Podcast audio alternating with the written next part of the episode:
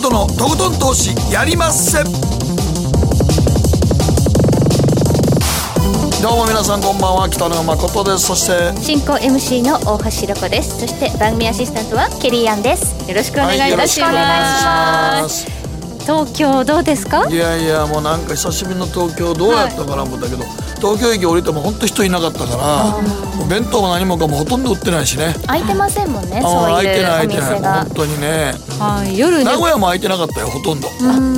外食しようと思ってもなんか食べるとこ本当ないみたいですね。あのねまだもなんかやっぱりチェーン店の、あのあいた松屋吉野家それからマクドナルドマクドナルドテイクアウトしかやってないんですけど、うん、えー、王将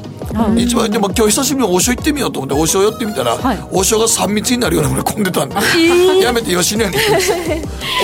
王将めっちゃ混んでるやんと思って。空いてるとこ少ないからこうあとあとラーメン屋さんぐらいかな、やっぱりね。あとまあ居酒屋もでもほとんど8時に終わったんでしょみんな。そうです。あのお酒出すのが、まあ、7時まで、ね、なってますので、はいはい、やれないんですよね。ということで、まあ、世の中ね随分と世知辛いということになっていますけれどもさあ今日はどんなラインナップなのかご紹介してまいりましょう。え元インターバンクディーラー島力夫さんにお電話をつなぎまして、はい、ゴールデンウィーク前後のマーケットどのように考えればいいのか、うん、そしてマーケットどのようにこうコロナショックから変わってきているのか、うん、この辺りについてじっくりと解説いただきたいと思います。えそしてマーケットのリアルのコーナーではゼッピー所属の個人トレーダー勝尾さんとワッケさんお二人に今日はスタジオ別のスタジオで、はい、はい、来ていただいて、えー、お話を伺っていきたいと思います。株式投資？って今何人ぐらい出てるのねほんまに。ちょっと後で聞いてみましょうか。はい。大活躍ですよね。ねねもうほんまに彼がゼッピを立ち上げてからどんどんどんどん拡大してますからね。井村さんね。井村ちゃん。はい、ということでお二人には今日はねあの個別株日本株の個別株のトレード手法について伺っていきたいと思います、はい、そして今日の皆さんからの投稿テーマはゴールデンウィークですので、はい、ゴールデンウィークの過ごし方。うん皆さん料理でもしましょうかね。いやもう料理めっちゃ多いよねほんまにね。もうお笑い芸人さんがなんか家でなんかやってることを全部上げてくれてんねんけど。いやいやお前お前のあのなんかお風呂場のバスマットの干してる映像いらんってもうなんかもうやることないよな。そうですね。料理作り終えたら今掃除に入ってて、はい、それさが今どういう世界かほぼほぼあげる必要あんのかと思いながら。でもそれしかあげられないんだもんね。どこ行ったとかできないから。もう行ったっていうかもうできない近所のコンビニ行くかスーパー行くか、あとちょっと公園歩くぐらいしかできないからね。公園っていうかウォーキングできるぐらいかねはい、なんか作ったとか洗ったとか、そういう報告が増えましたけれども、めえ このゴールデンウィーク皆さんどのように過ごしているのかということをお聞かせいただければ番組の後半でご紹介させていただきます。そして今日は4月29日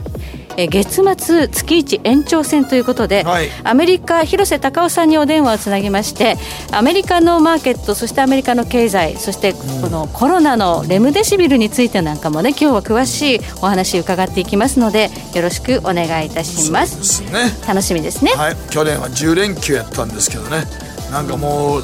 たった1年でここまでじが様変わりするって思わん。かったねなんかもう曜日感覚ないよね。ないですね。あ俺もねラジオ日経に戻ってこなかったりとかするともう今日何曜日やそうなんですよ。今日が水曜日でここに来るって分かってるから曜日がこうちゃんと終えるけど、そうそうもう終えないよね。週末なんかよく分からなくなってるもんね。ですね、はい、家にいるから曜日感覚もないというような世の中になってしまいましたけれども今日は1時間半きっちり皆さん最後まで聞いていただければ嬉しいですね、はい、ということで誠とひろ子の週刊気になるニュースこの後早速スタートです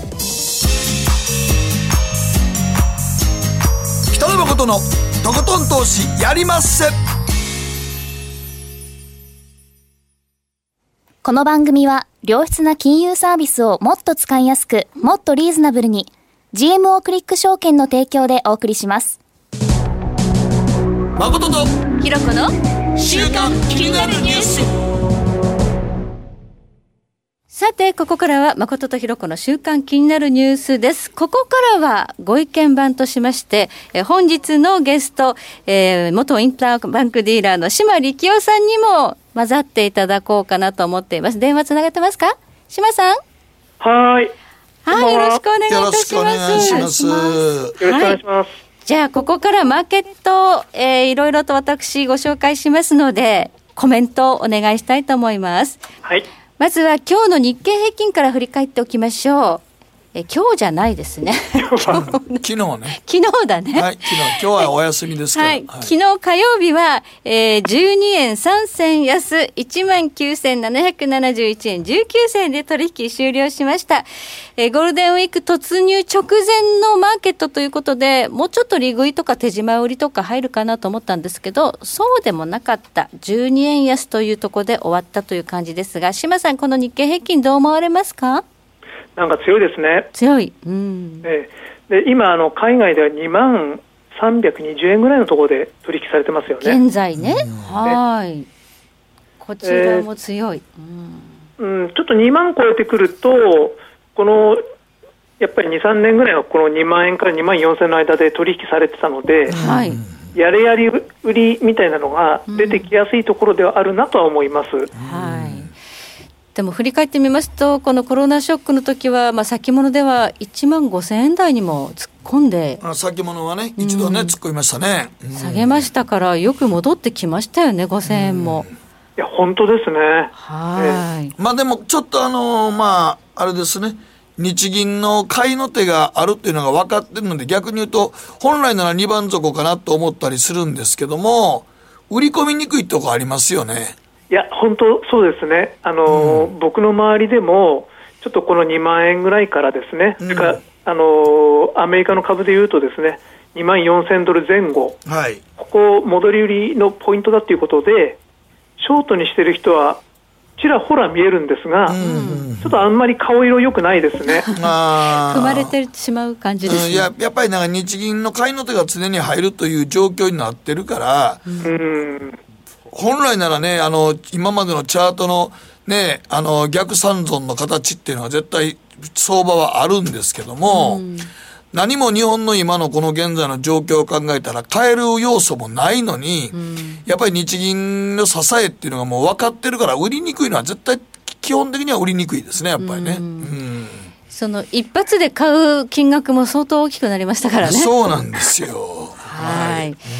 えそしてアメリカの株式市場です、えー、ダウ平均昨日は32ドル23セント高2万4101ドル55セントで取引終了したんですが現在、えー、387ドル高というところで推移しています。今ねかなり大きくダウは上がってスタートしましたということです。これちょっとニュースがあったみたいですね島さん。えそうですね。あのギリアドのですね、レムデシビルえーと、良好な治験結果が得られたと。と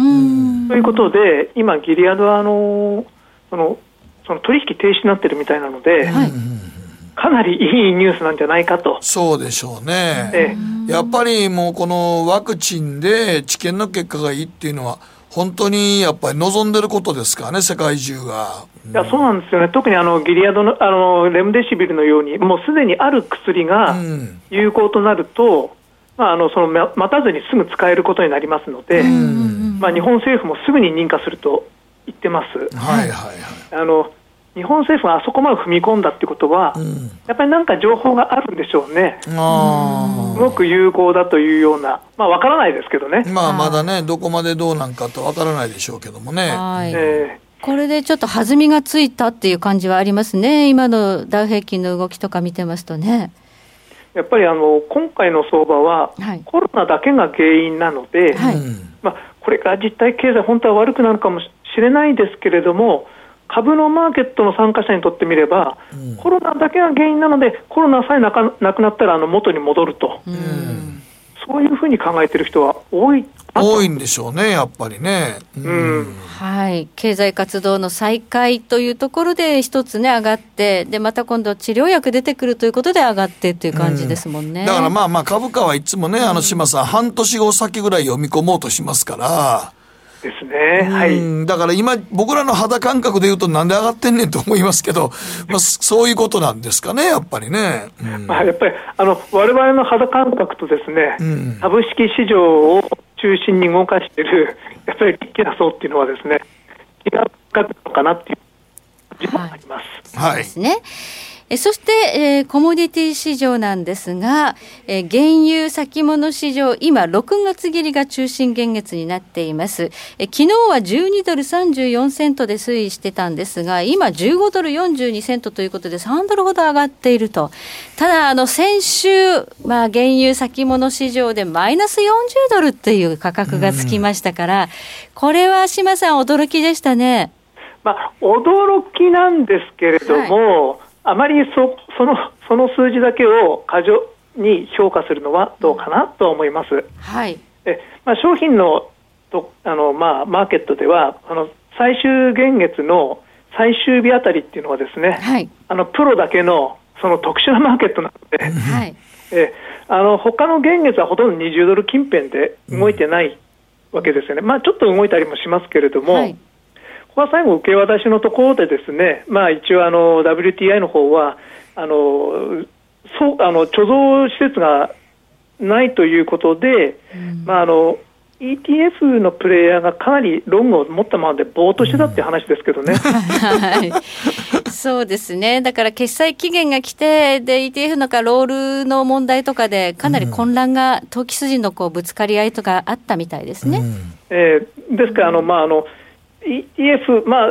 販売会社はプロのはずなんですけれども、うん、いつも通りにロールオーバーしようと思ってたら、うん、急に個人の方から買いが入ってきて、うん、なんか想像以上にローンが溜まって、はい、でマーケットが薄くて、なんかあの現月間の開きが広がりすぎたので、あこれはちょっとロールできないなっていう様子を見てたら、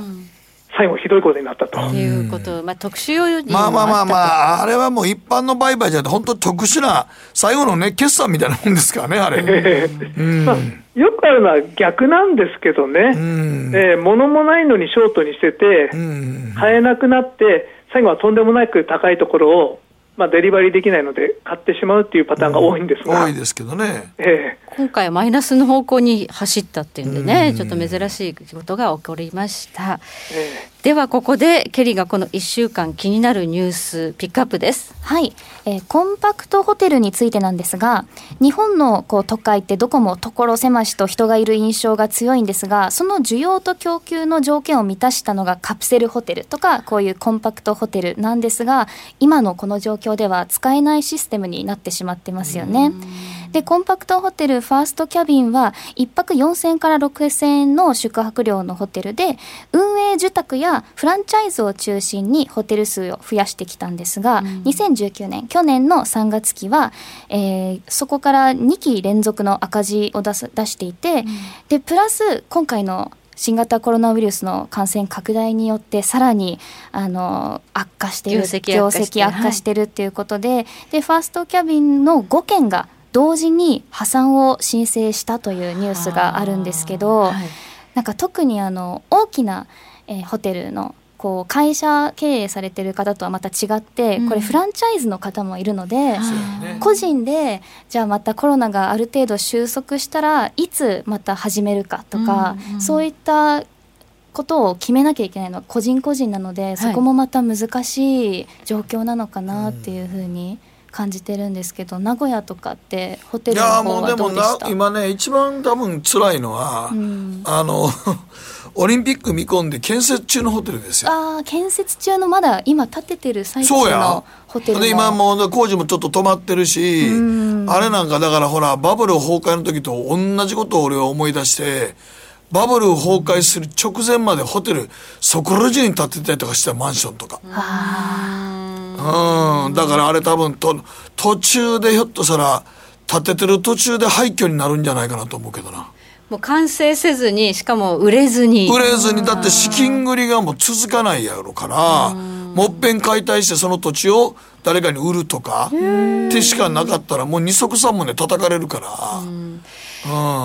この今年はねオリンピックも見込んでたし、ね、そうだからだって観光産業4000万人って言ってましたからね、はい、もともとインバウンドということでね、あの国策で海外の方呼んでたっていう。呼んでてもうね円安になってたしバンバン来てたからでそれ見込んで多分東京オリンピックに向けてホテルとかだからあの名古屋もそうやし京都も大阪も建設ラッシュしてますからね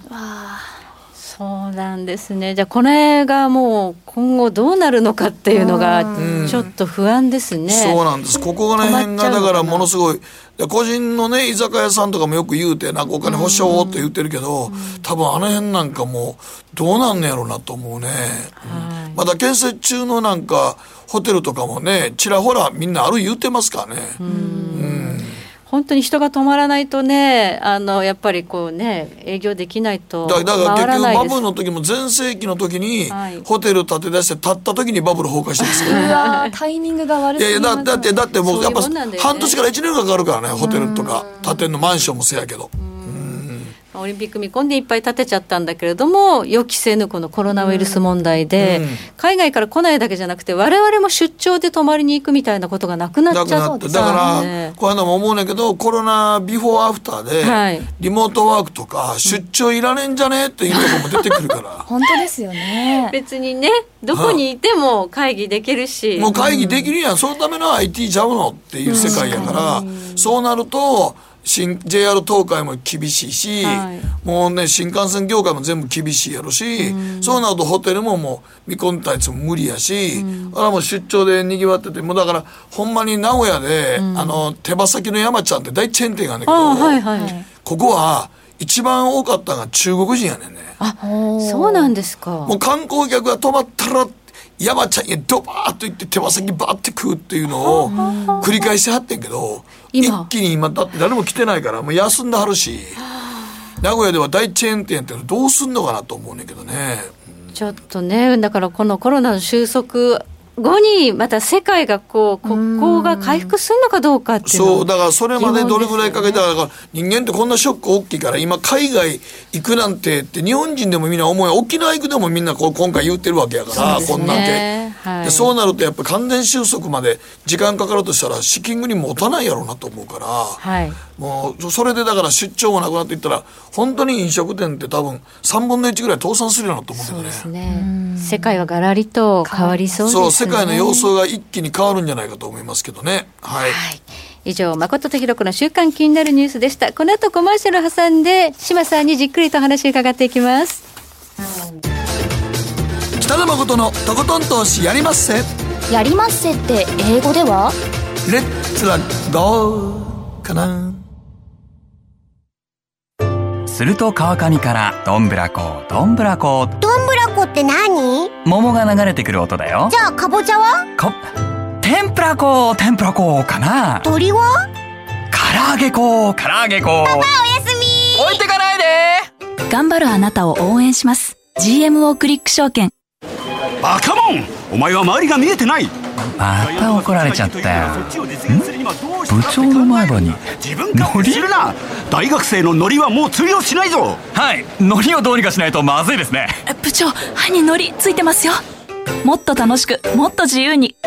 GMO クリック証券。ねえ先生好きって10回言って。それ10回クイズでしょ。いいから。じゃあ好き好き好き好き好き好き好き好き好き好き。僕も先生好きえ？もう。思わず笑みがこぼれる。株式 FX は GMO クリック証券。北野誠のとことん投資やりまっせ。みんな集まる。集まるよ。さて、ここからはマーケットフロントラインです。引き続き、元インターバンクディーラー、島力夫さんにお話を伺っていきます。島さん、よろしくお願いします。よろしくお願いします。はい、はい、今日のテーマは、はい、アフターコロナ禍を視野にゴールデンウィーク、ゴールデンウィーク明けの為替相場を考えると。いうことで、まあ、今もね話題に出ましたコロナ以前以後では世界が変わるんじゃないかということなんですが、うん、マーケットではどういうふうに変化があるのかなということをちょっと聞いていきたいと思います。島さんに用意していただいたチャートをちょっとまず見るとなんか変わった節目みたいな日があったんですね。あそうですね。あの3月9日って出しましたけれども、はい。この日あのドル円が101円の18銭。あ一番円高になった時。え一番ピークの円高になった日ですね、はい、この日を境にドル円は反転したんですけれども、はい、あの株価はどんどんどんどん下がっていったんですよね、その後。この青いラインが株価ですね。はい。あの青いラインがアメリカのダウなんですけども、はい、で赤いのがドル円のチャートなんですがうん確かにあの株が下がってるけど、まあ、ドル円は上がっていくということが起こりましたね、はい。えー、そこからあのマーケットが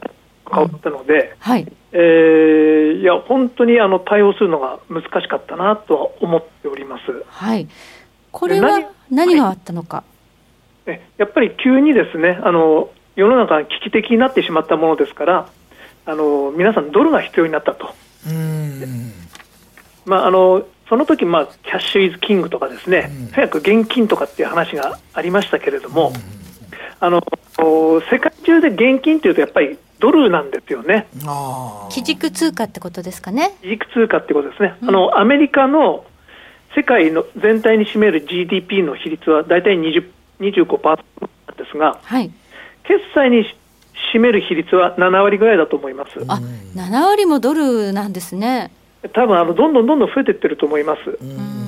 まあ、日本の企業がアジアと取引する際も、やはり米ドル使いますので、そうドルですもんね。えー、あのー、昔は円使い始めた時期もあったんですけれども、うん、いや、もう全く問題ないあのおお話にならないくらいにドルばかりですね。そうすると、なんかあの大変なことが世の中に起きると、このドルというのが必要になるということで、ドルが上がったってことなんですかね？まあ、それが一つあると思います。あのやっぱり輸出企業なんかでもですね、えーと、例えば部品をアジアから買います、うん、でその支払いドルでするんですけれども、それは車をアメリカに売ったお金でが入ってくるので、その支払いを当てるんですけれども、うん、あの急にマーケットがですね沈んでしまったとかですね、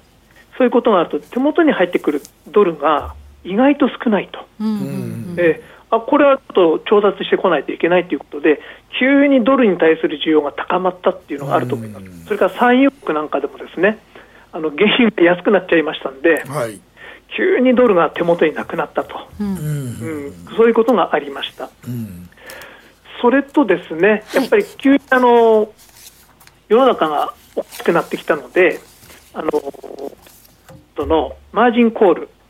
はい、損切りが一つありました。損切りですね。ええ、まあ、あのドル円の、まあ、ショートポジションであったりとか、ゴールドのロングとかですね、そういうのも損切りにその時ありました。はい。まあそういうのもあったんですけれども、いやあと、意外と見過ごされてるんですが、あの最も大きな理由は、実はですねあの、アメリカの株に投資する際に、はい。えー、為替ヘッジ付きか、ヘッジなしでやるかってあるんですけども、ヘッジ付きでやってるらっしゃる何パーセントかいるんですね、はい、まあ、半々ぐらいだと思うんですけども、実は、フルヘッジにしてますと、うん、株価が暴落しますと、うん、あの過剰なヘッジになるんですね、例えばあのダウが3万ドル近辺の時に、まあ、あのドル円のヘッジをですね例えば3万本とかやってるとですね、うん、株価が2万ドル以下に行くと1万本ほどですねヘッジがいらなくなっちゃうんですね。えあそうするとこれを買い戻さないといけないということが起こりまして、はい、それで急にドルが上がりました。ということがありました。でも、まあ、あのそういうことがいろいろあったんですけれども、緊急事態的なところはだんだんだんだんなくなってきてると思います。株価ももう安定してきてますし、あのその昔と違ってですね、最近あの2番底ってないんですよね、あんまり。昔はね、こういう時はね、逆三尊とか言ってね、必ずあの2番底一番深いんですけども、今、なくなりましたよね。なくなりました。あのあのトランプ大統領が就任直後、うん、まあ、就任直後じゃないか、あの、うん、2018年の12月ですか、はい、あのダウが2万2000円ぐらい、ぐーっと下落した時ありましたよね、うん、クリスマスにかけて、だーんと下がった時ですね、そうです、あの、はい、クリスマスの時ですね、はい、あの時も2番底あるかもしれないと思ってる人が多かったんですけども、はい。最近は本当にそこは一つなんですよね。であの2番底を狙うとですね大抵踏まされてしまう。結構でも2番底あると思って売ってる著名投資家の方もいるみたいですよね。えあの新債券王と呼ばれてますあの、ジェフリー・ガンドラックさん、はい。えー、ダブルラインキャピタルというところの、まあ、CEO なんですけれども、まあ一昨日あたりですねアメリカのメディアに出られまして、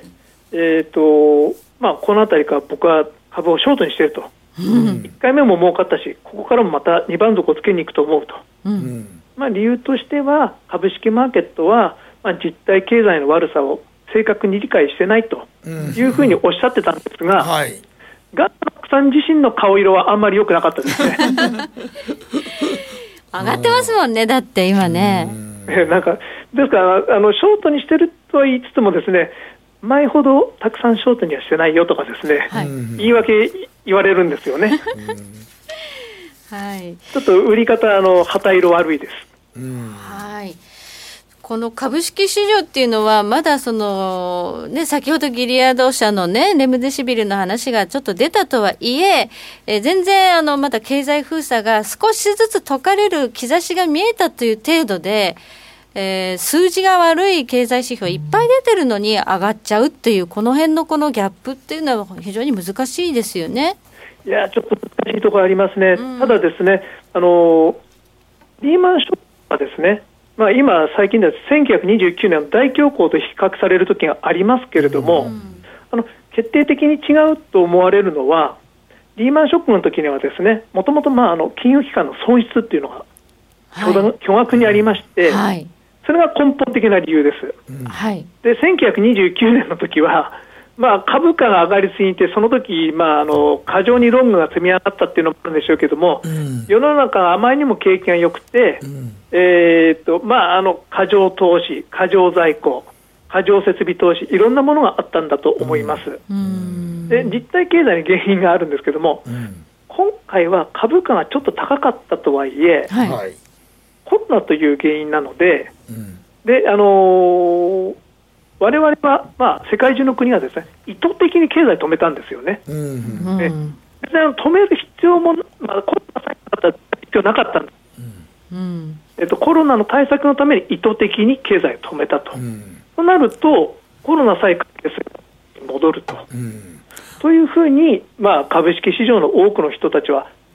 考えてらっしゃるのかなと思います、まあ、実際にはね、アメリカのね、あの FRB は彼、ジャブジャブにちょっと込んでますからね。あの、昔の二番底とかと違って、今の日銀と FRB のやってることは世界が結構あの株ジャブジャブにして支えてるとこ大きいですよね。いや、本当ですよね。あの、うん、またあの、株式マーケットを持ち上げることによって、うん、景気を良くすると。うん。うん、含み益を使って、あの、まあ、さまあ、景気速下支えするっていうのが、うん、まあ、あのこのところの、まあ、先進国、明確なので、うん、あの絶対に株価は落とせない。しかも今年大統領選挙？ですからね、忘れてましたけどね、ついつい。だからそう考えると株価を落とすっていうのはよくないので、やっぱりバーンと金融市場が、まあ、ジャブジャブに金注ぎ込んで、株価を支えてる感じになった。あともう一つがやっぱり、あの、このリモートの世界の中では、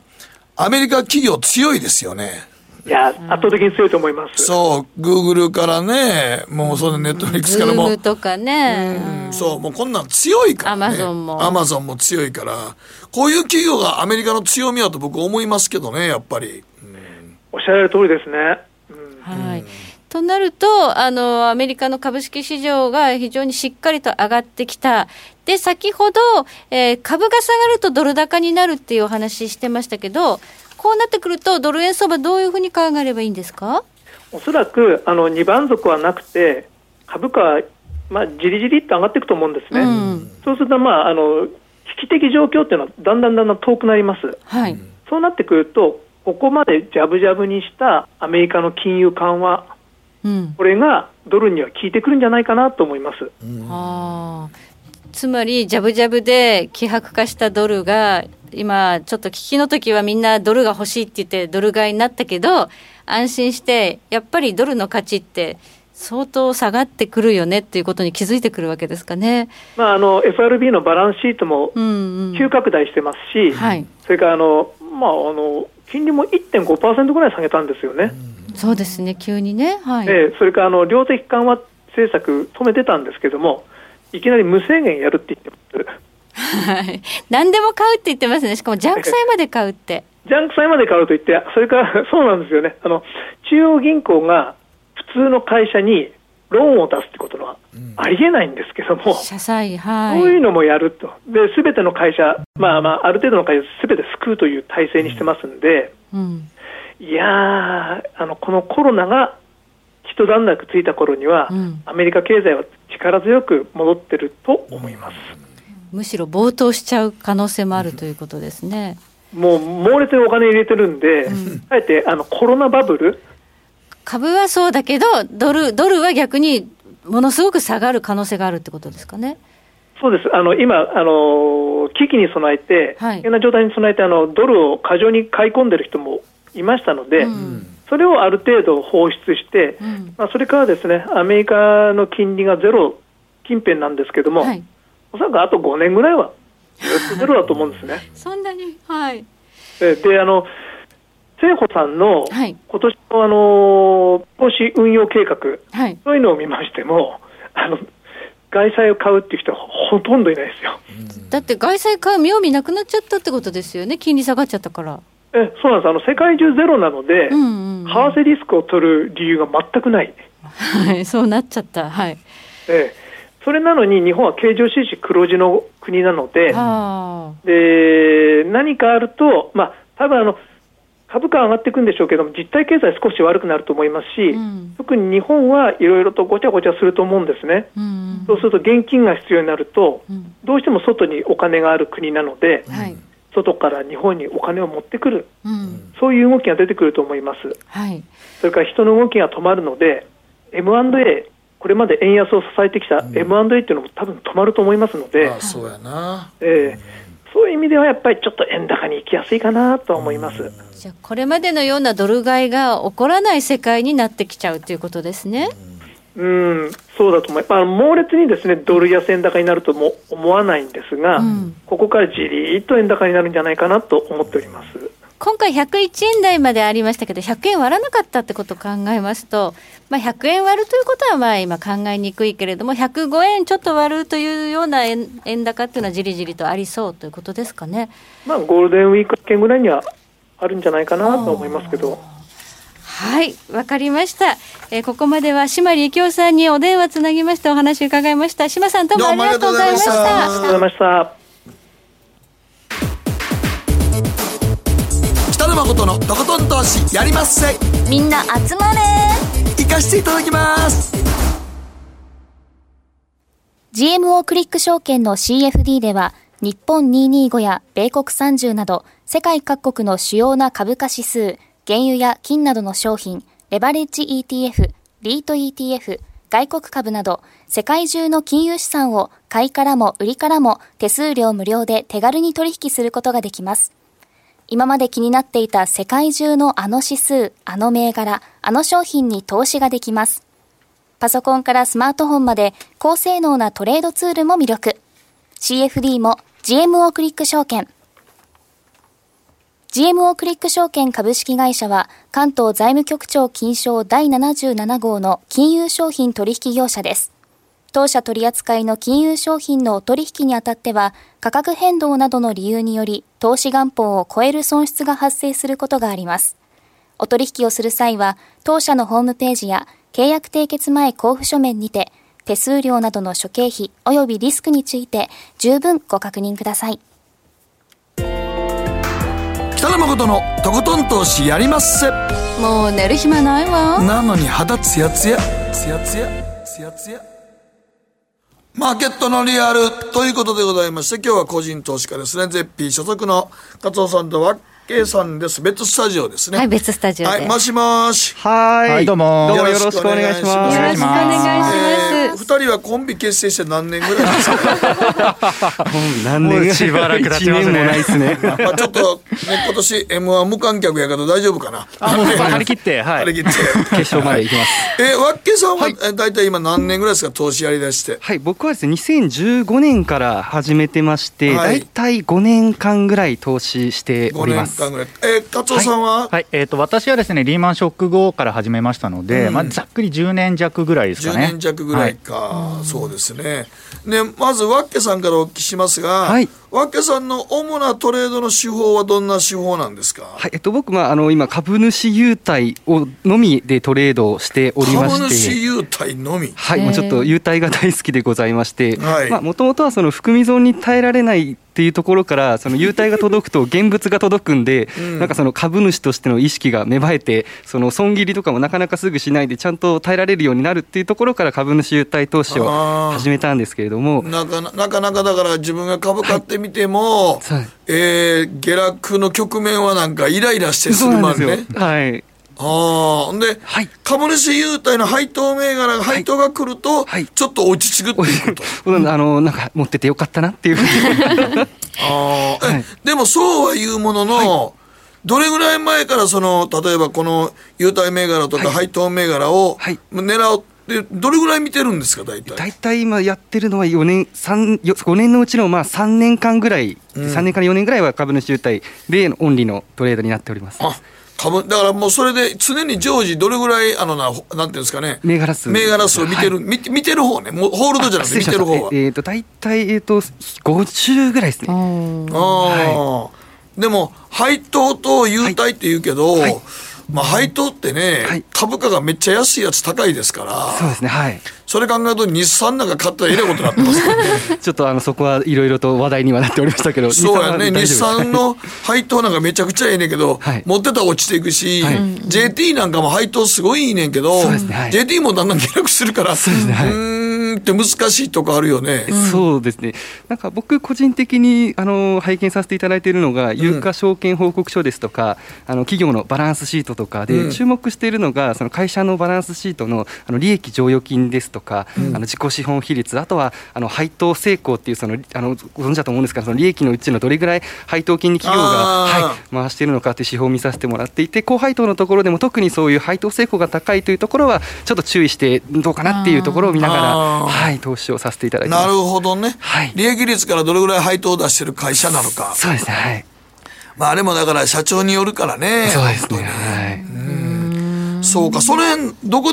なんでそれに着目したんですか？あえななんかですね、えーと、ただ単に最初、僕も本当よく分かってなくて、配当金、うん、ととにかくその5%とかで検索を銘柄スクリーンにかけて、いろいろ見てったんですけど、結構ネットとかで調べていくうちに、この株は危険だみたいなふうなブログとか書いてあるのを見て、まあまあ、さっき言った日産とか JT そうですね、利回り良くてもね。利回りええねんけども、下がっていくのに耐えられへんもんね。そうなんですよで,、はい、なんで、どうして危険かっていうところを見ると、やっぱその配当成功が高いから、これは業績次第でいくらでも配当金下がる可能性があるから要注意みたいな、そういうところを見て、あそうなんだっていうのを真に受けて、そういうのは避けようっていうふうにしてます、ね、例えばでもね、はい、買った時に、はい、まあそんなに高くなくて、はい、じわじわじわじわこの配当の期日あるじゃないですか。はい、権利の、はい。権利、ね、あの時までに、例えば結構上がったと。はい。そんな時はどどうすんの？あ、はいえっと、2つ分けてまして、うん、あの長期で持ってるものについては、もうそのまま持ってます、うん、で短期についてものについても上がったら、もうあの自分的にその10%になったらもう売るって決めてるんで、その短期で上がったもの10%もすぐあのもう見境なく売ります。あなるほど。境なく。もうあともういつかもしたら配当日になんねんけどなと、権利落ち配当日なんねんけど、と思いながらも、もう10%超えてるから売ると。もう売ります、はいあそこはもう自分の中で明確なルール化してるんですね。はい、後悔する時も多いんですけど、売ります。ああ、なあ。はい。あれちょっと迷うとこやねいつも。確かにね、うん、そこまで持つかどうか。はい、あの逆に、はい、あの思惑と違って、うん、あの下がり出したときに、はい、あの最初はねあの、配当銘柄をやる前は、なんかすぐに損切っちゃったなんて言ってましたけど、配当銘柄に変えてからの損切りのルールはどうなってるんですか？はい、えっともう長期で投資しているものについては基本的にその損がなっててもあのもう損切りしない方向でいるんですね。でそのまあ理由っていうのがまあ例えばその企業の維持している配当金がどれぐらい維持しているのかっていうのを調べていて、うん、中にはそのまあ面白い銘柄でその40年間ずっと減配してない会社もありまして、はい、40年間だったらいろんなこと乗り越えてるからまあ減配することはないしいろいろないだろうっていうふうなことも含めて損切りは基本的に長期で持ってるものはしないです。で短期についてはもうあのもうすぐ7%ぐらい終わったらもうすぐ売るっていうこれも機械的に決めてます。はいそうか40年間確かにね配当減してなかったら、はい、それは確かにすごい会社やね。いろいろ乗り越えてるなっていうのが、はい、うん。なるほどね、はい、そういうのを見てるわけや。はい、で勝夫さんですが、はい、勝尾さんは主にどんなトレード方法なんですか、はいえーと、私の方はですね、えーと、成長した、えー、成長株で、えー、かつ小型の銘柄、うん、そちらの方に、えー、集中して投資をしているというような感じです。なんかもう銘柄は指揮法を。はいもう指揮法ですね。あの迷子を私通読しておりまして、えー、もう最初から。あれを小説のように 本当にですねもう枕元に置いといてですね、はい、えー、寝る前は読むというような習慣であの通読すると。あのー、結構ね、これね僕も一時指揮をすごい好きやった時があって、はい、読めるよあいやこれ楽しいんですよ楽しいよ。だってこんな会社あんねやとかって。はい。だから私もこう仕方なくやってるっていうことではなくてもう楽しくてやってるんですよ。はい。ほんであの指揮法を面白そうな会社乗ったとこちょっと折り曲げてみたりとかしながら、はい、そうですね。私あの付箋をつけてますね。付箋ね、はい、付箋大事やね。なのでちょっと指揮法を見ながら、えーと、業績が伸びているところ、えー、それから、えーと、ビジネスの内容も書いてありますので、うん、えー、まあ、これはちょっとこれから面白そうだなというようなところをピックアップして、うん、えー、今だと大体40銘柄ぐらい、えー、ピックアップしながら、うん、えー、買うというような感じですね。勝尾さんはちなみにあの兼業なんですか？はいあの私兼業ですはいはい。え、ワッケさんは専業？あ、えっと、兼業です。兼業、あ、はい、お、お二人とも兼業なんですね。そうです。ああ。ネタはいつ作ってもうええねんけどね。ネタはええねんけど。もう随時ですね。そうですね。随時間ですね。でもね、加藤さんはその指揮をずっと読んでて、はい、まあ付箋引きながら、はい、大体あの何銘柄ぐらいあの大体あの自分の中で気になってるなってる大体何銘柄ぐらいよく見てるんですか？そうですね。やっぱりあの先ほど申し上げたように大体平均すると、多い時も少ない時もあるんですけども、うん、まあ、やっぱり40銘柄ぐらいを常にあのピックアップしておきまして、うんうん、でそれに対してですね、まあ、私なりの、まあ、算出方法で目安の株価っていうのを設定しまして、うん、まあ、それが何かのきっかけでそれを割ると。いうような時に買うっていうやり方をしてます。その目安の株価っていうそのバリエーションの物差しってどういう感じなんですか？えっ、ー、とですね、一般的なの DCF 法とかいろいろまああると思うんですけども、はい、まあ私の場合はそれをちょっと改良してですね、はい、まあ自分なりのまあ要は事業価値と資産価値を足し合わせたもの、でそれを株数で割ると当然一株えー、価格の目安出ますので、はい、まあ、それをこう基準にしてるというような感じですね。えそれって、自分で計算式を編み出したの？えー、っとですね、もともとそういう一般的な計算式はあの、まあ、世の中にありますので、うん、まあ、本を買って読んだりですとか、うん、まあ、ネットを見たりとか勉強しまして、うん、であとはあの自分なりにですね、えー、こう工夫して改良してるというような感じですね。だから、まあ、たまたまその中であれ本来なら一株の価値はこれぐらいの株価が妥当やのに、はい、ちょっと売られすぎてるよねと。あそういうことですね。はい。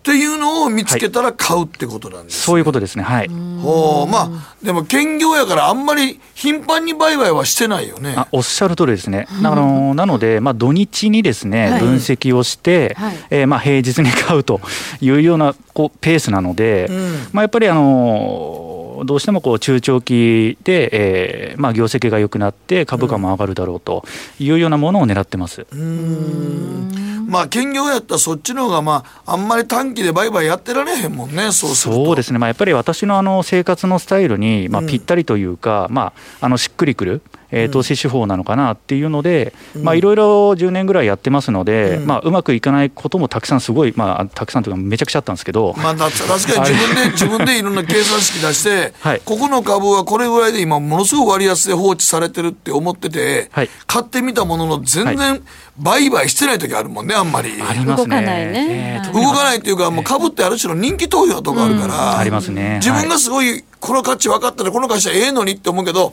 人の目に触れてなかったら、はい、全然なんかあれ売買してんの、うん、もう本当おっしゃる通りですね。放置されてる、放置されてる場合あるよね、えー、なので私の場合はそのまあ成成長って一言で言っても、はい、こう比較的そのまあスポットの当たってる、えー、まあ産業ですとか、うん、そういったものを狙ってますね。あスポットが当たる産業っていうと、今、旬のテーマとか、そうですね、私、もともと好きなのがですね、はい、ウェブ会議関連、はい、を注目してたんですけども、はい、まあ、やっぱりあの軒並み高くなってますので、うん、まあ、あの具体的にはですね、さらにそこから一歩踏み込んで、ちょっとひねった銘柄、はい、でかつ、えー、と小型の銘柄っていうのを狙ってます。目の付けど、ね、どっちかっていうとマザーズとかジャスダックをよく見てる？そういうことですね、はい、そうやんね、はい、あのあえて市場を絞ってるわけではないんですけども、うん、まあ、結果的にそうなってるっていう感じですね。うん。そうですね。今まで結構うまくいったなっていうトレードは何ですかね？えっ、とですねえっ、とまあ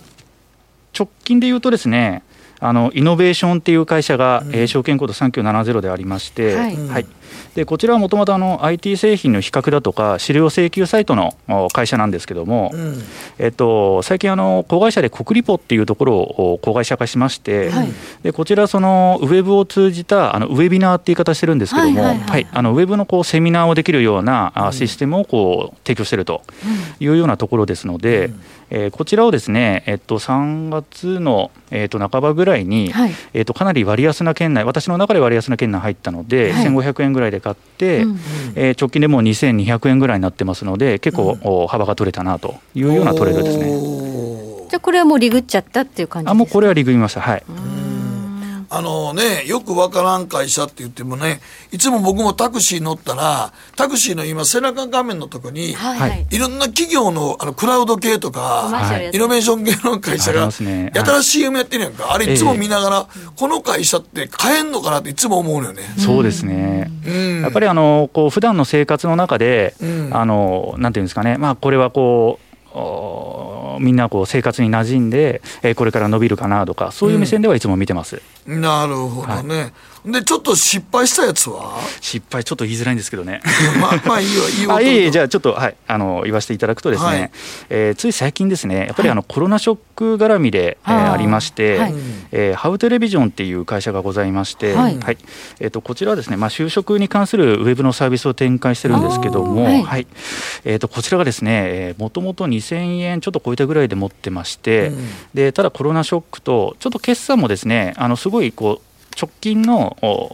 内容であまり良くないのが出てしまいまして、うん、もう半分ぐらいになっちゃったんですよね。はい、でちょっと私もですね手法としては、えーとまあ、本業のビジネスが欠損していなければ、うん、まあ、持ち続けるとい。う方針でやってますのではい、でその後も実は持ち続けたんですよ。でそしたら、えー、先週ぐらいにはもう2000円超えるぐらいに戻ってきたので、まあ、一命を取り留めたというかい。う感じですね。まあでもねコロナの時でこういう時ってあのもうリーマンでも何もかもみそもくそも一緒に売られるんで。はいうん、僕もだから、あの結構落ちたやつ買っといたら今かなり戻ってますからそうです、ね、もうトントンぐらいには戻りましたからね。なのであの一時期はですね、まあ、私もその要はあの目安の株価を決めて、えーまあ、割安になったら買うという手法なんですけども、うん、やっぱりあの逆に言うとあの割安だなっていう思う銘柄がたくさんありまして、うん、ちょっとどれにしようかなっていうのをこう迷う時期もありました、うん、はい、今からジャンル的に言うとどのジャンルが面白いと思ってます？やっぱりそうですねウェブサービスを展開してる会社がいいなと思うんですけども、あとはですねあの逆にこうコロナの影響が少ないんだろうなって思うようなところ、はい、がいいんじゃないかなと思います。そうやんね。うん。影響が少ないというとサービス業じゃないですよね。はい、そうですね。ちょっと具体的に言うと、はい、あとアドバンテッジリスクマネジメントっていう会社がありまして、はい、でここは証券番号何番？証券番号はですね、あすみませんちょっと急に言っちゃったんで。ちょっとですよね。うん、アドバンテッジリスクマネジメントですね。八七六九ですね。はい。はい。でここはですね、よいしょ。えー、ストレスチェックのビジネスを展開しておりまして、はい、はい、えっと、比較的ですね、まあ、もちろん直近ではあちょっとタイミングがずれたりはするかもしれないんですけども、うん、やっぱり中長期的に見てそういう法律のバックアップみたいなものがあると思いますので、はいはい、まあ、比較的あの伸びていくんじゃないかななんて思ったりしてます、うん、そうやね。だからコロナが関係なくて、経済活動したら絶対この手の会社ウェブ系でいいよねっていう会社は、はい、いりますよねやっぱりね。ね。うんあとここから銘柄選びをして株式投資やりたいという方に向けては、まあ、どういうふうに選んだらいいのかとかいうアドバイスありますか？そうですね、まああのまあ、やっぱり自分の投資手法を持つっていうのは大事だと思うんですよね。うんうん、はい、なので、結構あの割とですね最近だとあの誰々さんがこうこの銘柄いいよっていうふうに言ってたっていうのもよく聞くんですけども、はい、まあ、やっぱりそれを参考にしつつ、ですね、うん、まあ、自分なりのあの手法を持って、うんまあ、あのなんていうんですかね、私の場合は、あのその本業が順調であれば、多少株価が下がっても持つというようなやり方やってますので、まあ、そういう時もあのくじけずにですね持ち続けるというのをやってますね。そうやね、やっぱり持ち続けるのは結構大事やな、逆に言うと、ね、こんな落ちた時買いやなと思って、僕も結構買いに行きましたから、久しぶりに。そうですね、うん。わっけさんなんかはちょっとだいぶ失敗したトレードとかあったんですか、はい、そうですね。僕も一つありましてちょっとあの、全くよくわからない商品に手を出して大きく失敗したことがありまして、はい。まあ、2年前ぐらいなんですけど、まあ、新株予約権が上場しまして、はい。まあ、そのトレードをしてしまってそもそもその新株予約権すらその意味が分かってなかったんですけど、うん、まあ、その値動きが荒くて、うん、とにかくその何倍にも、ね、跳ね上がってるっていうのだけで注目してしまって、意味も分からず、え投資をしてしまったというのが大きな失敗です、ね。なんかあの、優待銘柄以外に暗号通貨、仮想通貨もやってらっしゃるということで、ちょっとそういうこう値動きが荒いところにも行っちゃったりするわけですか、はい、そうですね、優待と並行して仮想通貨も一時期やってまして、で当時、その2017年の。一番すごい思うんだけど、うん、優待と仮想通貨って真逆や真逆なんですよね。あのなんですちょっと未来を感じるものにワクワクする癖がありまして。わかるわかる、でも確かにあのなんか暗号通貨とか仮想通貨出始めは、なんか面白そうやなと思ったもんね。はい、うん。なんかそこで興味を持ってその暗号通貨の投機的な値動きにはちょっとまあ比較的あのうまくいってたんでそこにちょっと自信を持ってしまって、うんはい、その新株予約権の値動きも、はい、まあ、これはちょっとこのパターンで来るなみたいな本当に根拠もない、はい、あのしょうもない投資でそれで大きく失敗してしまったということです。はい、値動きがちょっと荒いところにちょっと投機的なところに入っていってしまったんですね。そうですね。はい。結構大きな損失になっちゃった。なりましたね。はい。教訓としてはどういうことが言えますか、あ、あのもう知ら知らない企業とか知らない商品にはとりあえずその投資しないと自分で調べてからやるっていうのとあとあの、まあ、大きく勝とうとしないっていうところと、身の丈に合った運用額をしっかり把握した上で投資をした方がいいのかなという まあちょっとはい月並みですか。いやいやいやでもまあね新株予約権とかね、はい、まあでもなんかあのね上場の最初のね、はい、株式の最初の時だけ取引だけワクワクしてやりますけどあれ後にね僕も新興株とか結構上場したまあまあ買ってやってた時あったけど、はい、あれ後にさ、だんだん取引がみんなやめていったら、はい、やってるやつがめっちゃ少数なんですそうですね。出来高とかも。はい、自分が売りに行った自分で値下げるなこの人が痛みてると。人気があっという間に引いちゃうのね。そうなんや。最初の1週間ぐらいであっという間に終わって、動かなくなって気がつけば買い手が現れない時あるんだよね。ありますね。ああれは一番怖いよね、やっぱりね。はい。ワッケさん、ここからのマーケット、どういうところに注目って考えてますか？僕はやっぱ株主集体がすごい大好きで、うん、あの見てる銘柄は本当にあの次あの小売業ばっか見てまして、はい、はい。まああのまあ、あの株価的にはドラッグストアとかが調子がいいとは思うんですけれども、うん、僕個人的に今一番見てるのは家電系のあの株でございまして、あまあそれこそそのちょ銘柄とか言っちゃって大丈夫ですか、あのビッグカメラですとか、うん、あとヤマダ電機ですとかそこら辺を中心に見てまして、まあ理由っていうのが確かにその利益率は低いんですけど、うん、まあ、お店一応営業しているっていうところとそうやってるねまだ、はい、で休業も10%例えば小島電機だから10%しか店舗し閉めてないんですね、うん、はい、でほとんど営業してて実際短縮しているのは営業時間だけなんでうん、でやっぱりこの巣ごもり需要っていうのは多分おそらく強いと思っていて、ね、消費が例えば旅行とかにも使えないですし、うん、贅沢な食事もできないからお金がどこに向かうのかって考えた時に、ちょっとやっぱ日常の贅沢をしたいっていう人たちが増えていくんじゃないかなっていうのと、ねこれからね。はい。あと政府がもし例えば10万円の給付策を実施するのであれば、うん。はい、10万円って家とか車買えないと思うんで、うん、じゃあ何買うのってなった時にちょっと贅沢な家電とか、うん、あの例えばニトリさんの家具とか、うん、そういうところに需要が向かうんじゃないかなと思っていて、でまああのえっ、ー、と家電量販店とかって月次売上常に開示してますんで、まあそういったところからタイムリーな売り上げを見ながら実際の本当の消費動向がいいのかっていうのはすぐに調べやすいのでそういったところを注目させていただいてます。なんかあの中学生ぐらいの子が10万円もらうので、もうこれみんな湧き上がってて、はい、なんかもう iPhone10 買ってそうですよね、そうですよね。いや、ほんまにやって、それを言うらしいですよ、親に。ちょうどそのぐらいの値段ですから。そうや、だから iPhone10 買ってくれって言うてる全国の中学1年生めちゃくちゃ多いらしいですよ。まあ、あくまでも俺のマーケティングは3人ぐらいしか聞いてません 少ない。でも3人聞いて同じこと言ってるってことは多分みんなそれ言ってると思うですね。友達同士で iPhone10 が欲しいねとか言ってると思うねんね。そうするとそのあたりも狙い目ということになるかもしれないですね。なんかあのパン焼くの今流行ってるみたいなんで、ね子供とお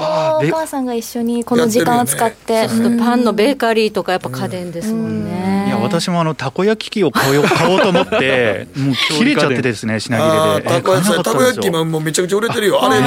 なんかアヒージョもできる言うてね今。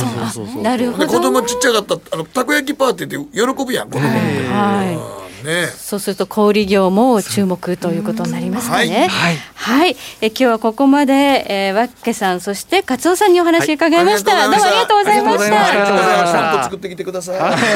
た呼んでください。はい。北野誠のとことん投資やりまっせ。やりまっせって英語では？レッツはどうかな。占えましたぞあなたの未来。えどんな？あなたは努力次第で大きな成功を収めます。ただし野菜中心の食事と早寝早起き適度な運動をして健康なんだよ。母ちゃんのセリフと一緒じゃん。未来は自分で切り開く。株式 FX は GMO クリック証券。エミさん。どうしたの？僕最近考えてしまうんです。毎晩月を見上げるたびに僕の将来はどうなってしまうんだろうって同時に思うんです。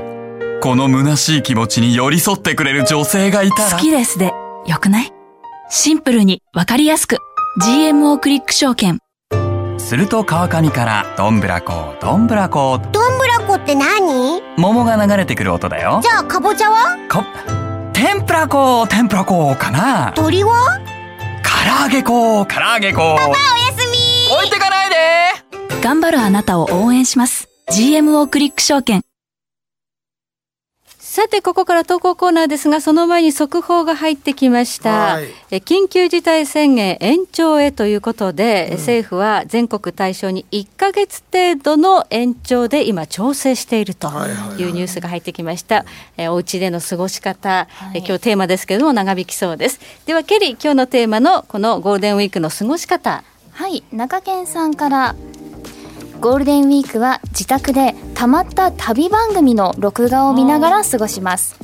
4月の東京旅行がキャンセルになった分旅番組で旅気分を味わいます。来年こそは東京に行きたいです。なるほどね。じゃもう一通誠さん。はい小太郎さんからゴールデンウィーク外出しない前提でお昼からのんびりお酒飲んで部屋の片付けしながら不要品をフリマに出品します。あと以前は審査が面倒だった LINE スタンプの審査が LINE 公式のアプリでも手軽にできるようになってるのでオリジナルの LINE スタンプデザインを楽しもうと思います、はい、いろいろな過ごし方ありますけれどもね、長引きそうですねお家での過ごし方。ステイホームちょっとどうなんやろね。はい時刻は11時27分回っています北野誠のとことん投資やりまっせこの番組は良質な金融サービスをもっと使いやすくもっとリーズナブルに GMO クリック証券の提供でお送りしました。はい。ということで、今日は月末ですので、延長戦この後11時30分から拡大版で30分お送りします。えー、広瀬隆夫さんにお電話つないで、アメリカのね、最新情報をお聞きいたしますので、うん、今夜 FOMC も実はあるんですよね。この辺りまで聞ければ聞きたいな、なんていうふうに思っていたりします。はいということで今日は島力夫さんそして個人投資家の勝尾さんわけさんと一緒にお送りしてきましたけれどもちょっとねスタジオは3人でソーシャルディスタンスということで、はい、やってますのでしばらくこの状態続くかもしれませんけどね、はい、ではこの後延長戦も引き続き皆さんお付き合いいただければと思います。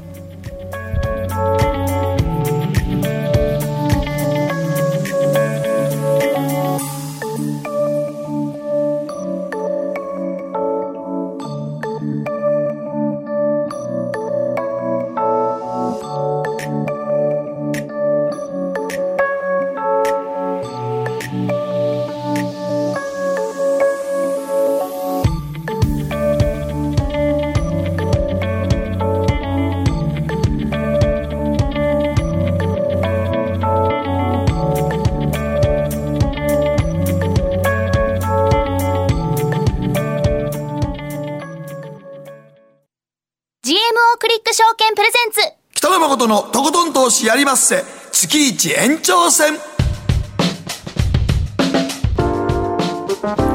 さて改めまして月一延長戦北野誠です。はい、えー、毎回とことん投資やりましての本放送終了後は YouTube ライブだけでねお送りしているんですが、うんはい、月末だけは本放送も交えて、うん、えー、拡大版30分でお送りしますので引き続きね YouTube ラジコなどでお付き合いいただければと思います、はい、ケリーは初めての延長戦。初めてですね。はい、楽しみです、ね、はいということになりますけれどもプログラムとしては広瀬隆夫さんにまず電話をつないで、はい、アメリカの最新情報を聞き、うん、その後誠さんのコーナー今日は何についてお話ししますか？今日はあのパチンコ店の営業について、はい、やっぱコロナ関連ということになってきますね、うん、ということで、えー、その2つのテーマを軸に30分進めていきたいというふうに思います。さあ今広瀬さんに電話をかけているというところですけれども、はい、電話が増えましたねこのところね。もう電話ばっかりやね、でもなんかまあ1か月ぐらいっていうかまあ多分5月いっぱい小学校も休む言うてるからそれぐらいまでやるんでしょうねまたね。しょうがないですね。はい、はい、電話がつながったようですので早速月1延長戦進めてまいりましょうこの番組は良質な金融サービスをもっと使いやすくもっとリーズナブルに GMO クリック証券の提供でお送りします。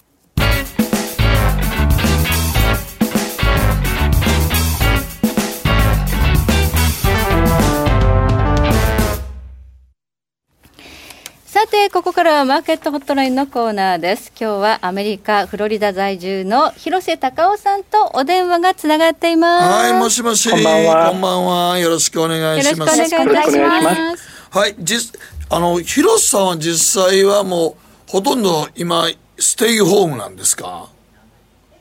家にいますよ。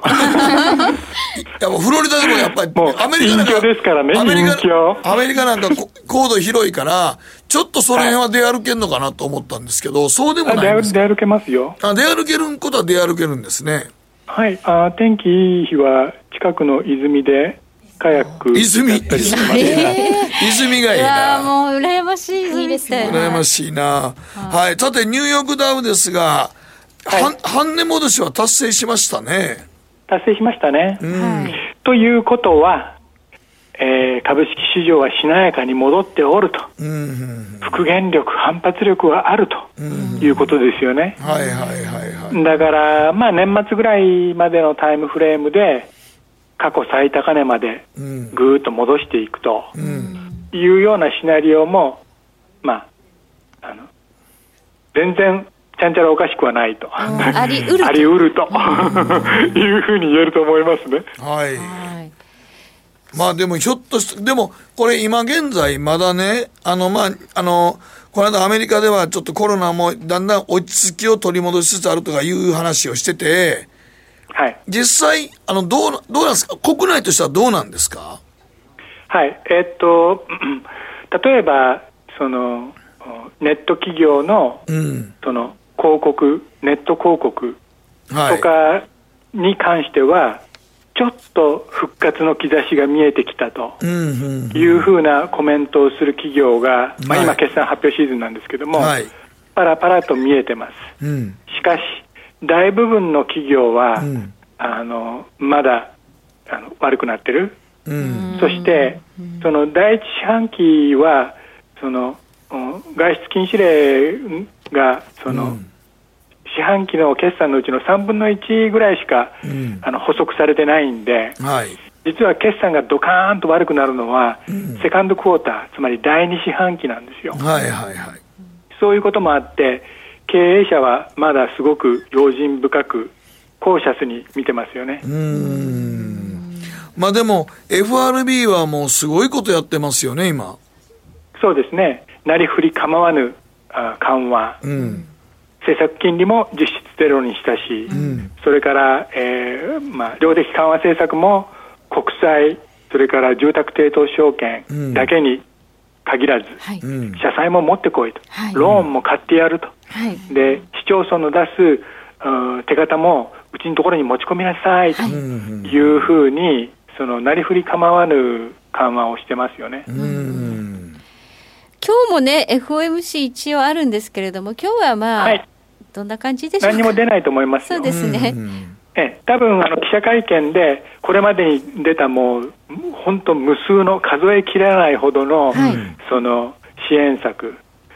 それに関して、まあ、パウエル議長が整理する、まあ、そういう独演会になるんじゃないかなというふうに思ってますけどもね。もうやることほとんどね、やってますからね。えー、あの人、こういうこと得意そうっていうのは、もともとカーライルグループっていうそのプライベートエクイティファンドの、はい、そのに勤めてた方なんですよね。はい、カーライルグループのその工業貸付グループを立ち上げた人ですよ。だから彼自身も億万長者ですよ。そういうその道の専門家が、うん、もう自分の得意中の得意のその氷菓子のビジネスを FRB のスケールで今やると、いうことなんで、そらまあパウエル様にですね、歯向か歯向かうようなウォール街関係者いるわけないですよ。なるほど、そうなんですね、知らなかったです。だからあのジャンクボンドも買えるようになったんですけども、はい、じゃあ FRB はこれまでにどれだけ実際にジャンクボンド買ったんですかっていうとね、うん、ゼロですよ。まだ買ってない。まだ買ってない、うん、まだ一つも買ってないわけ。はいはい、でなぜかというと、うん、そのパウエル議長が FRB が買うぞっていうふうに言ったら、そのウォール街関係者が、あそうですかと、じゃあ、まだ遊んでいてもいいんですねと。うん、鬼がいない間に命の選択していいんですねというノリになって、うん、それで今までは金貸さないって言ってたものが、うん、じゃあやっぱり貸そうかという形でその態度が変わってきてるんですよね。つまり銀行のリスクテイキングを FRB が背中を押すことによって演出してると。だから実際にもうダメです買ってくださいっていうふうに FRB に手形とかジャンクボンドとかを持ち込んでる、うん、えー、発行体はないんですよ。そうなんですね。そういうことなんです。はい。まあ、この FRB の緩和マネーによって、まあ、株式市場が戻ったという側面もあると思うんですが、でも実体経済としてやっぱりこのコロナの収束っていうのがないと、まだ不安はありますよね。はい、あります。はい、えー、っと、2点言いたいことがあって、はい、一つは、今みんな自宅待機してるんですけども、はい、それで、まあ、かっこ失業、かっこ閉じるという失業状態になってるんだけども、はい、実はあの失業してる方がその見入りはいいんですよ。え、そうなんですお金たくさんもらえるの。なぜかというと、え、失業保険失業保険もらえるし、はい、それに加えて、毎週6万円、だから1か月間で24万円の上乗せ金がつくんですよ。だから、はい、あのごく普通のウェイトレスさんとか、はい、バーテンダーとかは、まあ、35万円とかさ、はい、そういう月給になってるわけですよ。休んでるのにね。それで、うん、休んでる時にね、はい、それで、じゃあ、あの、レストラン開けるよっていうふうに言った時に、はい、みんな出てこいよって言った時に、いや、僕はまだ、まだいいですって感じで、その、従業員が出てこないリスクがあると。いうことね。今、でもアメリカってそんなもらえるんですか？そうですよ。35万円、それは、政府から国民全員、まあ、高額所得者を除いた国民全員にばらまいた13万円除いてよ。へだからそういう世界になってるんですよ。すごいですね。そうです。だから、要するに、アメリカ人はあのデモ行進してるとかなんとかそういうのがテレビに流れてますけども、うん、あれはごくごく一部の人がお金もらってやってることであって、うん、あの大部分のアメリカ人はあの家でハッピーにしてるんですよ。そうなんだ。あじゃああれは政治的なデモなんですね。ええ。ー、だからその外出禁止令を解除したと。はい、これから景気がズドーンと V 字型に回復するぞっていうふうに、はい、あの意気込んで、お店開けたら誰も来なかったと。これはね実際ジョージア州が、はい、あの昨日開けてるんですよ、はいはい、それであの閑古鳥だった、えー、お客さん来てない。変な話ですね。いやでもまあ実際の話まだ怖いでしょうから、うんうん、そうです。人々の心の恐怖心ってそんな簡単に解けないですからね。そうです。だから、うん本当に経済が戻ってくるためには、うん、その究極の解決法というのは、うん、良いお薬がある、うん、良いワクチンがあるということが究極の解決なんですよ。これはでも、あの、なんか薬ができたかできないかとか言ってましたけども、ね、どうなんですか、はい、えー、っと、今日ですね、えー、ゲリアードという会社が、レムデシビルというお薬、はい、それが効いている というね、そのニュースリリースを出したんですよ。はい、いいじゃないですか。これは、はい、あの FDA から承認されたんじゃないですよ。うん、まだあの勘違いしないで。はい、で今日のリリースはあの先あの先週実はね、えー、っと WHO がレムデシビルなんかクソやというようなそのコメントをウェブにアップしようとして、うん、すぐ取り下げた事件があったんですよね。変なのありました。はい。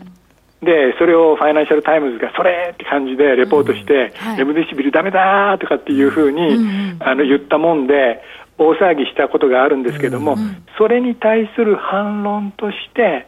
あの今まではこういうふうになってますと。いう経緯の説明をギリアドの側がしたんですよね。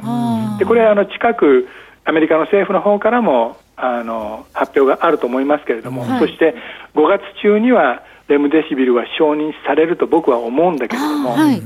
でも今日のニュースというのはそういうことなんですよ。今でも株めちゃめちゃ上がってますよね。まだです。じゃあまだちょっとあのぬか喜びしない方がいいのかなっていうことですか？はい。でもまあ、あのレムデシビルは多分承認されると思います。はい。で、ただ、それはホームランではないんですよね。うん、そうじゃなくて、はい、あの、空振り三振したんだけども、キャッチャーが落球したんで、それでキャッチャーがボールを追っかけてる間に一塁まで到達したっていうね そんなような勝ち方なんですよ。変な例えですね。もう本当ポテンヒットというか、あそういう情けない勝ち方ですから。もうたまたまです、ねはい、だから、ギリギリ OK っていうかね、まあ、そういうレベルなんですよ。だから、そのギリアッドのお薬で、もうこの新型コロナのその創薬戦争は終了したんだというふうに思わないでください。これはビギニング、つまりあの始まりであって、はい、終わりではないんですよ、はい、これから長い長い辛い戦いがあるんですよね。はい、で例えば辛い戦いの一つの例として言えば、レムデシビル承認された、日本にも来て、早く来てっていうふうにその日本政府が言ってても、はい、全然お薬が来ないとかね、これ、製造が間に合わなくて、これ、実際、あの非常に製造に手間かかるんですけども、そういうことはいくらでもあると思うんですよ。それと、やっぱりレムデシビルでは、重篤な患者は救えないと、抗体が必要だと。いうことで、今、その抗体をその開発している企業いくつもあるんですけども、過去の経験則で言えば、はい、アンティボディつまり抗体を肺の中で使うという組み合わせは鬼門なんですよ。ね、全然お薬がいいおお薬が成功した試しがないんですよ、はい、過去に成功してた試しがないトライを今やってなんで成功するっていうふうにみんな決めつけ決めつけてるわけ、それ非常に意味不ですよね。だからそういうことをいちいち考えてみれば、うん、今、俺たち喜んでて大丈夫なのかなっていうことは、はい、じっくり考えてみる必要あると思いますよ。はいじゃあ今日今株が上がってるっていうのはややはしゃぎすぎかなという気もはしゃぎすぎかもしれない。それはまだわかんない。まだわかんない。あとワクチンね。はい。今、そのマスクが世界で不足してますけれども、はい、ワクチンはもっと争奪戦になりますよ。なぜかというと、その開発するのが難しい、はい、そして量産するのがすごく難しいんで、はいはい、アメリカはもう国策として、はい、もうなんかその軍備をその準備するような意気込みで、今、意を決して、そのワクチンのその開発に乗り出してますんで、はい、アメリカ国民の血税を投入したワクチンが、はい、そんなアメリカ国民に渡る前に海外に渡されるなんてことはありえないと、そういうなんかあのタカ派的なね、はい、論調がものすごく盛り上がってるんですよ、今。あそうなんですか、はい、はい、だから気をつける必要あると思います。はいはいということで、えーまあ、今夜の株価上昇はちょっとねはしゃぎすぎかもしれない。でも一つの朗報は入ってきましたよということですね。そういうことですね。はい、はい、えー、マーケットホットライン広瀬隆夫さんにお話伺いました。広瀬さんどうもありがとうございました。はいどうも失礼します。北野誠のとことん投資やりまっせ。月一延長戦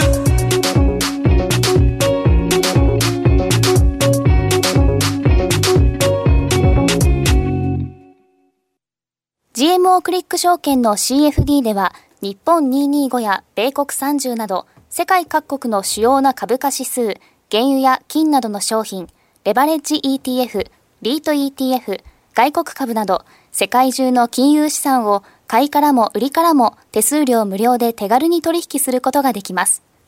今まで気になっていた世界中のあの指数、あの銘柄、あの商品に投資ができます。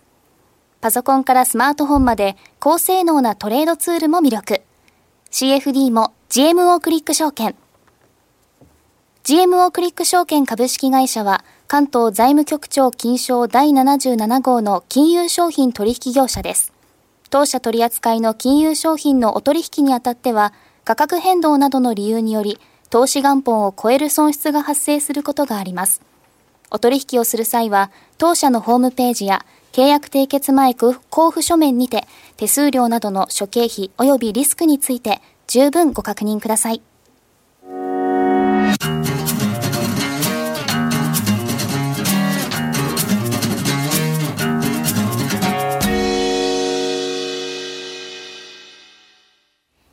さて、ここからはやりません。マンスリーニュースのコーナーです。さあ、誠さんが注目する今回のマンスリーニュースは？はい、えー、パチンコ店休業要請に伴う実名公表での知事の対応ですね。はい、最近話題になってますね。うん、どこがやってるとか、まあ、あのー、ね、株式とか FX とかには全く関係ないんですが、うん、あのー、これね、うん、パチンコ店ってもともと最初から、東京都の休業要請の中にも別にガッと入ってなかったですよね。そうですね、うん、なんか、あの、遊戯場とかバーとかね。あまあ、でも、でも、多分パチンコ店は遊戯場の中に入ってますから、遊戯場は遊戯場なんですよね。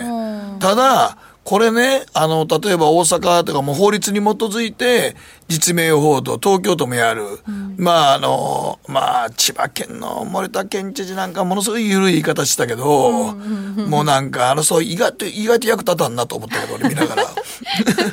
はい、で、まあ、もうほんまに、あの、知事にやらすというかどうかよりも、うん、国で、政府で考えさせたらあかん問題でしょ。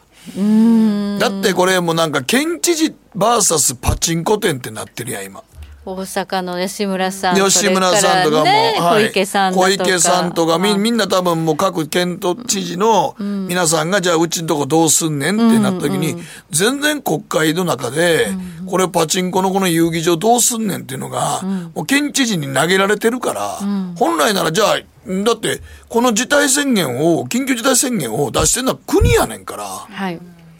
うん。で、国が指針示してやるべきで言わなあかんのじゃないのと。なんでここだけ県知事に投げて、県知事があんだけこう、名前こういう、まあ、法律上そうなってんねんけど、はい、でも国がちゃんと指針を示して、うん、こうなんだって国が言わないっていうのがすごい違和感があるなと思って。うんはい、うん、まあちょっとアンタッチャブルなのかなという感じもありますね、だからなんかもう、どうしてもそうなっちゃうのかなと思いますね。うんまあね、あの業界とやはり政治的なつながりというところまでね。そうだからもう多分国会議員とかは、めちゃくちゃ献金ももらってるし、パチンコ屋さんなんかもその辺の飲食店の売り上げとは、なんていうかこうなんていうの？比べ物ならんぐらいのお金とか、ねた例えば土地もどれぐらいのお金で借りてんねんとか土地も全部で持ってるわけじゃないから、うん、借りてるとこもすごいあんので、うんそんなもん休んだらすぐにっていう話になるけど、うん、本当に国会議員が全然なんていうの腹くくって献金受けてるからとこのこと触れへんもんね。そうですね。いや、だってこんだけ、だってこれもさ、あの、パチンコ店と、だからもうパチンコが1000円人が取ったら、なんで行くねんっていう話やかまあそうですね。でも、まあこれも卵と鶏みたいにどっちが先かわからんねんけど、今空いてるから行くっていう人もおってインタビューすると、はい、実名公表したらそこ空いてるからわざわざ県またいで行く人も出てきたりするやんか。はい、うん。だからまあ実名公表がどうだっていうことじゃなくて、そうせざるを得ない、あの自治体のね、あのトップの考え方もいろいろあるのは、やっぱ国がやらないから、そう。それぞれの対応になってしま対応になってしまって、結局だから分断になるわけやから、うんうん、結局だからじゃあ権限はって言ったら、もうそんなもん国が全非常事態宣言出してん、緊急事態宣言出してんねんから、国が旗振ったらええやんと思うね。なんかもう毎日の報道でなんか県知事が、いやでも吉村さんが名前公表したから、うじゃあどこやねんって言って多分、わーってまたも言われるから、千葉県知事も出てきてもうちもみたいな言わなあかんのかみたいな感じになってるからね。うんそこがまあ言えない何かがやっぱりあるんでしょってこうあの国民も薄々僕らももう、ね、僕らももう思ってるもんああそう国会議員だから献金結構受けてる人はもう言えないんでしょって。そういうのがあるのかもしれないですね。でも、国会議員って、こんだけ今給料も減ることなくて、政党助成金までもらってんのよ。各党首みんなこんだけ寄ってる国会議員は、そんだけの国から政党助成金もらってんねんから、ここで献金うんぬんかんぬんっていう話じゃねえと思うぞ。はい、実際にその当初出てきた、うん、あの和牛券だとかなんとかっていうのも、うん、まあ、その畜産を助けるとかなんとかっていうのもなんかやっぱり裏にそういうのがあるのかなみたいな邪推するような話もありましたよね。そうなんですよ。だからもうなんか利権の塊みたいな業界になってるから、結局だからみんなあれはに関しては誰もみんな言えなくなって県知事だけが戦うっていう姿勢もなんか変な感じやし、国民がなんか分断されてる感じもするから、はい、そうなっていくとなんかあんまりよろしくない感情にみんななるからそうですね。ここはやっぱりもう政府が国が旗振ってこうすべきだって言わないと、だから他のとこはみんな国が言ってて県知事が言ってるからよりも国が言っててその中で県知事が頑張ってるから、じゃあそれに従おうっていう形になってるわけやから、うん、うんここなんかなんかあやふやで県知事だけ戦ってて国会議員何にも言えへんからね、と思うから。確かに国会議員の声はあまりこれに関しては。これに関してはもうみんなだんまりを決め込んでるとこあるからね。そうかなという気はしますね、うん、ということで、まあ、国もねあまりこう国民にこうしろああしろっていうふうに権力振るえないなんていうようなことも、うん、まあ確かにいろいろあるんだと思いますけれども、それにしてもやっぱ自治体の長、まあ、トップにちょっと投げるのが多すぎるかな、多すぎるから、だからもう小池都知事なんか見てると、完全になんかあの政府が後手に回ってる時私はこんだけやってますか出すやん。まあそのねきびきびと、はい、発言されて、うん、そう。だからもうなんか私は国にこう言ってるんですよ感が出るやん。はいはい。はいそうそうです。かねそうやろ。もうだからこもう選挙もあるし、はい。えー、急に出てきたやん。小池都知事もなんか分からんけど、はい、まあ本当にあの3月の3連休の時は大阪がね先にこうね自粛してくれっていうふうに言って、うん、あの時東京は何も言わなかったね、言わなかったからね。その時やっぱ東京も小池さんなんかもオリンピックのことがあったから、うんうん、あんまりなんかこう確かにそう。オリンピックっていう大目標があったからみんなあんまり言いたくなかったやとね、言えなかったのかもしれない、ね、そこの事情もあるけどでも今になったら急になんかもうなんか小池さんなんか今日見てたらさ、うん、えー、私はもともと9月入学式がもともと賛成だったんです。えほんま、えー、もう分からんわと思って。はい。もともとねあのキャスターから出てきた方だからもうとにかくこう喋るの上手で、そうなんです、ね、アピールも上手で。でもなんかほんまパチンコのこの騒動を見てると、うんうん、なんかやっぱ国会でまた国会というか政府がちゃんとこうこういうふうに旗振りましょうとかって決めてくれないと、うん、なんか知事対パチンコ屋さんの対決みたいなばっかりが報道されると、うんうん、ああんまりよろしい状況じゃないから、はい、ここははっきり言った方がいいと思うけどね。そうですね。あと自治体ごとにそのすごくやってるところとそうでもなくて失望されるとことなんかコントラスト出ちゃって。出ちゃってそうそうそうそうそれもなんかなって思いますよね、だから結局その辺の揉め事が出てくるから、うん、国がやっぱりもう旗振るしかないっていうところに来てるとは思うけどね。うん、なんか千葉もう森田健作さんの今日の記者会見を見てると、えー、なんとかお願いお願いお願いってもうええってええってってなっちゃうから。はいということで、はい、まだまだでもこの緊急事態は宣言というのは延長ということで、うん、あと1か月ぐらいは続く、ということになりますのでね、はい、もうちょっと国にしっかりまあ、5月いっぱいまでかなって感じしますけどね、はい、はい、時計の針は11時55分になるところです。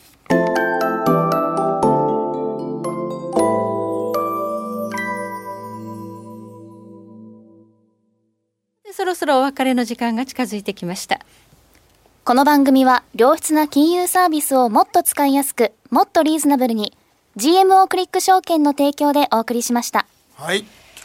さあ、ダウ平均今497ドル高、そしてまあ日経平均のまあ CFD ベースではやっぱり2万423円とか4円とか、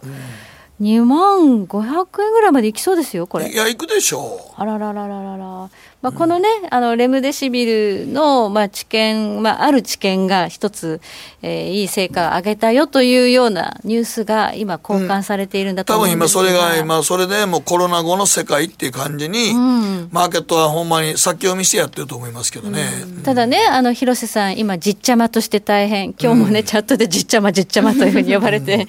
人気ですけれども、が、まあ、言うには、あんまりはしゃぎすぎない方がいいかなっていうことですね、このニュースでね。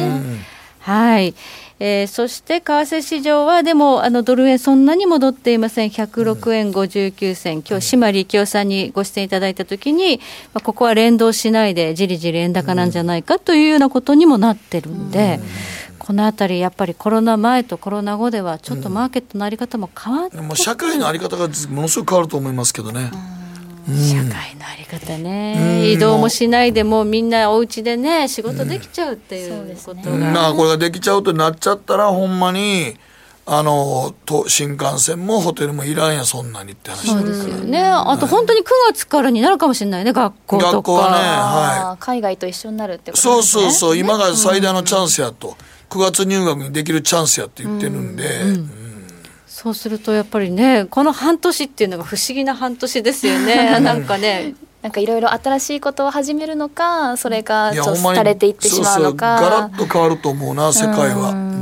はい、まあ、ガラッと変わった時にやっぱりこうねあの生き延びていくためにこうねいろいろこう処世術というのがあるのでね我々も考えている。処世術？あの大橋さんおさん、生き方って言ってくれてる。処世術って、あの、ええ言葉の意味にあんま使わないですか？あ、そうなの？うん。我々も新しい生き方です。処世術っていうのはごますってとかそういう意味の感じになりますよね。そうですね。新しい生き方っていうのはね、やっぱ真剣に考えていかないと、ちょっと時代に取り残されていくような気もしますのでね。うん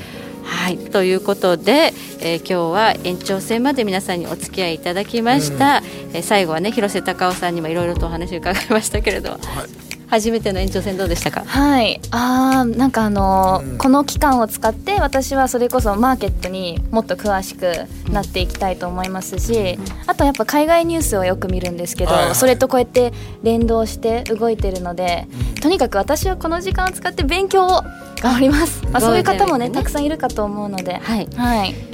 今日ねケリーにあの初心者向けの投資の本を持ってきたんですよ。はい、ありますかって聞いてこ、ね、来られたので。お。すすめとか。はい、まあ、いろいろと本じゃゴールデンウィークに読んで勉強してはい、頑張ります。と思います。ということでえお付き合いいただきましてありがとうございました。また来週もゴールデンウィーク中ですけどあるんだよね。あります。はい。生放送あります。また来週。あるんだよね。来週やる言うてたやつ 大丈夫か？大丈夫か？